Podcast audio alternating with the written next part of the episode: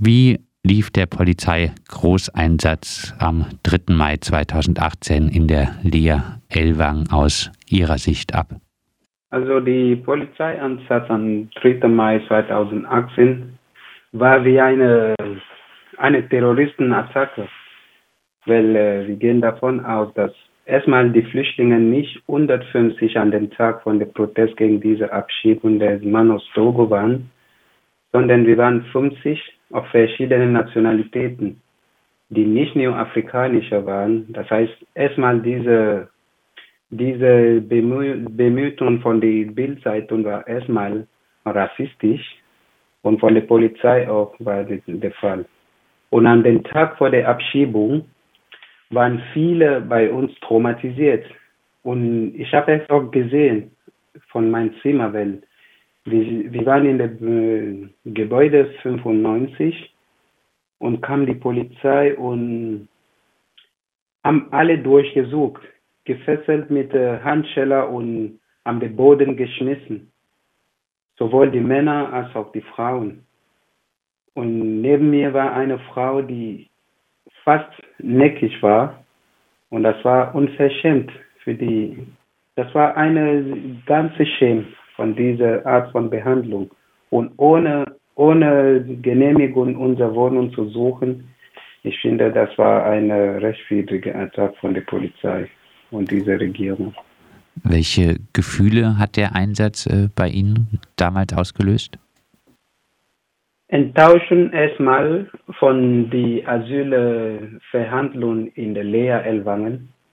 Und dann kommt es bundesweit auch wie eine Enttäuschung, weil was wir erwarteten von den Leuten in Elwangen zum Beispiel, war, dass sie uns verteidigen. Aber die Stadt in Elwangen waren so, ob dass sie, sie nicht mit den Flüchtlingen solidarisch waren. Und sie haben gesagt, die Flüchtlinge sind aggressiv. Manche von denen sind schon kriminell in ihren Ländern.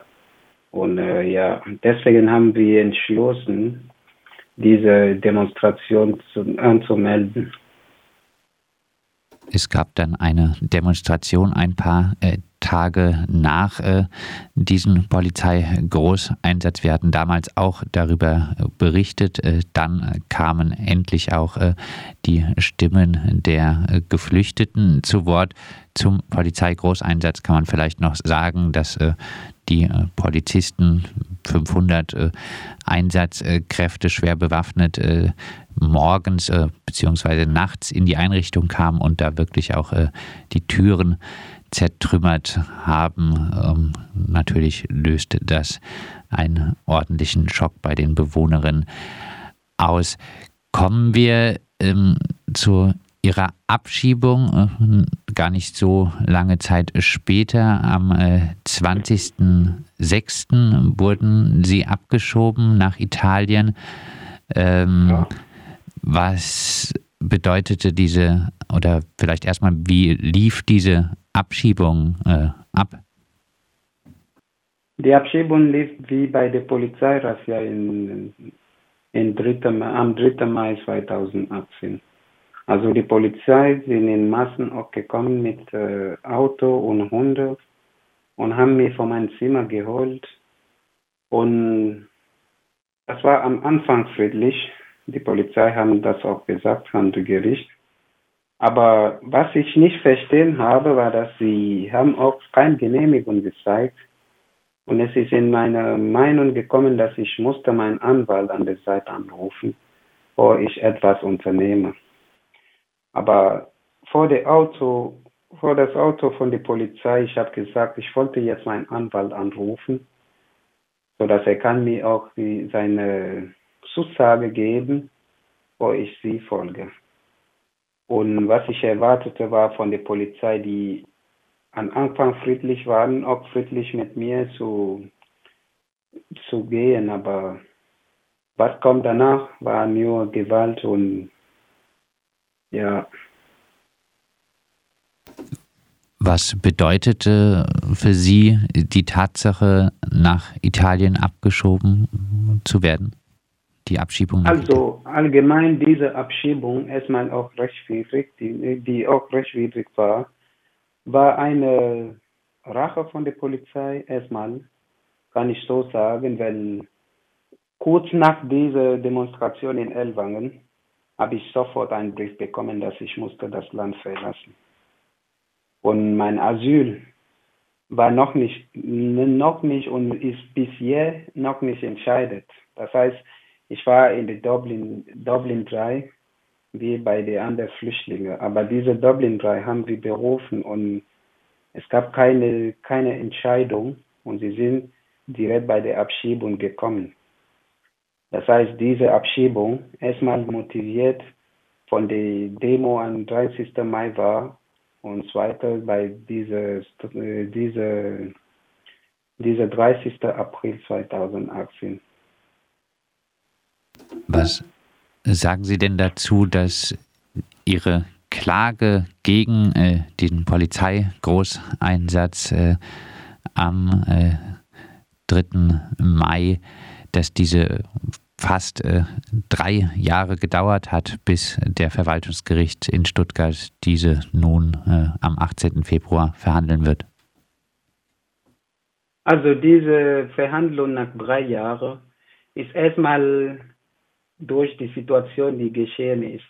Das war sehr schwierig an der Zeit zu entscheiden, wer hatte Recht und wer nicht. Aber ich glaube, viele Berichte sind schon gekommen, viele Untersuchungen wurden gemacht und äh, es ist schon klar und alle wissen schon, dass die Polizisten haben sich falsch in diesem Tag behandelt und sie haben sich falsch verhalten. Das heißt, dieser Fall jetzt zu entscheiden, ist schon nach drei Jahren, wo alle Flüchtlinge, die damals waren, sind abgeschoben oder manche haben das Land verlassen. Und jetzt ist Alassa alleine und hatte keine Stimme und kein Zeugen kann auch kommen. Und ist deshalb auch bei dem Gericht geringer zum Zählen. Das heißt, viele Flüchtlinge, die da waren, können auch nicht die Gelegenheit an diesem Tag auch sich zu äußern. Und das ist, äh, das ist der Prozess von der Gericht. Aber ich verstehe das, weil nach drei Jahren ist schon so viel passiert und viele haben das auch vergessen. Aber wir haben schon die Geschichte wie bei den ersten Tagen und, und wir haben immer dagegen protestiert. Abschiebung muss in Deutschland stoppen. Wenn Deutschland sagt immer, wir nehmen Flüchtlinge. Wenn sie nehmen Flüchtlinge, sie müssen die Flüchtlinge hier behandeln und sie müssen sie Asyl hier geben oder sie müssen sie hier Chance auch geben. Nach drei Jahren ist schon so viel passiert. Aber für mich, diese drei Jahre haben uns auch so viel erzogen. Und wir sind jetzt bereit, an diesem Prozess viel zu sagen und uns auch zu äußern. Nach dem Polizeigroßeinsatz in Elwang, der medialen Hetze gegen die Flüchtlinge in Elwang, der Kampagne der Bildzeitung gegen Sie persönlich, der Abschiebung nach Italien, der Wiedereinreise. Ähm, was bedeutet es nach all diesen Dingen für Sie äh, nun äh, vor Gericht endlich die Klage vorbringen zu können? Also diese Hetze, diese Hetze bei der Bildzeitung, das hat mich sehr in den letzten Tagen, in den letzten Jahren getroffen, weil ich war alleine und hatte noch keine Solidarität hinter mir. Und sie könnten auch sagen, was sie wollen, die Flüchtlinge in der schlechten Zeit auch in der Öffentlichkeit zu zeigen, weil sie hatten eine große Medien. Aber die Wahrheit bei der Gericht und das Vertrauen auch in der in der in der Gerichtsprozess in, in, in Deutschland, wo die Menschenrechte noch respektiert sind, hat mir recht gegeben. Und wir haben die Bildzeitung besiegt. Und in diesem Fall, unser Sieg gegen die Bildzeitung hat uns auch ein bisschen Kraft gegeben, um zu wissen, wir können, wir können, wir können alle Ungerechtigkeit hier in Deutschland lösen. Deswegen sind wir vor Gericht mit dieser Klage gegangen, denn wir sind davon ausgegangen, dass diese Attacke bei der Polizei erstmal rechtswidrig war, rassistisch auch war und sie hatte keine Genehmigung und sie konnte nicht unser Lager so suchen, obwohl die Tür geschlossen waren, sie haben trotzdem mit, die, mit, mit Hammer gebrochen. Das ist schon eine Illegalität. Genau.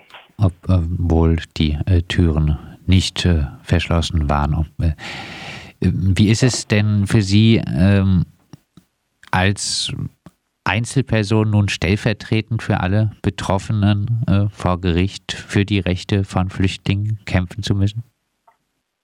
Also was die Leute nicht äh, bisher nicht verstehen haben, ist, dass ich bin nicht nur jetzt Stellvertreter in Deutschland gewesen. Ich war damals, als ich im Gefängnis in Libyen war, selbst Organisator gegen diese Art von, von Sklaverei in Libyen. Das kommt nicht häufig in den Medien, aber wir haben das trotzdem gemacht. Als ich noch in Italien war, habe ich immer die Leute mobilisiert. Und dieses Vertrauen, die mir die Leute gegeben haben, hat mir erstmal, ich wollte das nicht, aber ich habe gesehen, wie die Leute leiden und dass sie keine Stimme hatten. Und ich habe mir entschlossen, ihre Stimme zu sein. Deswegen habe ich alles an mir genommen, um zu sagen, ich nehme diesen Prozess und ich führe das alleine. Wenn die Flüchtlinge mich unterstützen, das wäre auch gut. Wenn sie mich nicht unterstützen, ich werde das trotzdem machen. Wenn das ist in meiner Richtung, ist es schon wie ein Schicksal, Stellvertreter und Sprecher der Flüchtlinge zu sein. Dann äh, als Abschluss, als letzte Frage, welche politische Bedeutung hat der Prozess Ihrer Meinung nach? Welche Bedeutung hat er für Flüchtlinge in Deutschland? Also erstmal äh, die Bedeutung dieser Klage gegen das Land Baden-Württemberg, das spielt eine große Rolle bei der Behandlung der Asylverfahren in Deutschland. Und wenn ein Sieg errungen wird, denke ich, dass das eine gute Sache für uns sein wird, dass wir aktuell jetzt restriktive Asylgesetze schnell stören werden. Zum Beispiel diese Gesetze von Horst Seehofer, die sagt, alle Flüchtlinge werden erstmal verhaften und und danach freigelassen. Das ist, äh, das ist, das ist harte, harte Gesetze. Und was ich von allen Flüchtlingen, die sagen, um nicht zum Prozess kommen wollen, sagen, ist auch, dass äh, wenn sie, wenn sie sich stecken, das heißt, dieser, dieser Kampf, den wir führen, ist, ist erstmal hoffnungslos. Also wir, wir brauchen viele Flüchtlinge in diesem Fall zu unterstützen. Erstmal gegen diese Politik der EU gegen Flüchtlinge zu unterdrücken und die Gesetze, die schärfsten Gesetze der Asyl auch zu, zu annullieren oder so. Das sagt Alassa Mfuapon. Äh, er ist äh, ursprünglich aus äh, dem Kamerun geflüchtet, war ein Jahr lang etwa in Libyen, wo Folter an der Tagesordnung ist für Geflüchtete und später dann in der Landeserstaufnahmestelle Ellwangen musste dort den Polizeigroßeinsatz am 3. Äh, Mai 2018 erleben, wo 500 Polizisten nach einer verhinderten Abschiebung äh, die Landeserstaufnahmestelle stürmten. Jetzt äh, klagt er gegen diesen Polizeigroßeinsatz. Die Klage wird am 18. Februar vor dem Verwaltungsgericht Stuttgart verhandelt. Wir werden dann auch da darüber noch einmal berichten.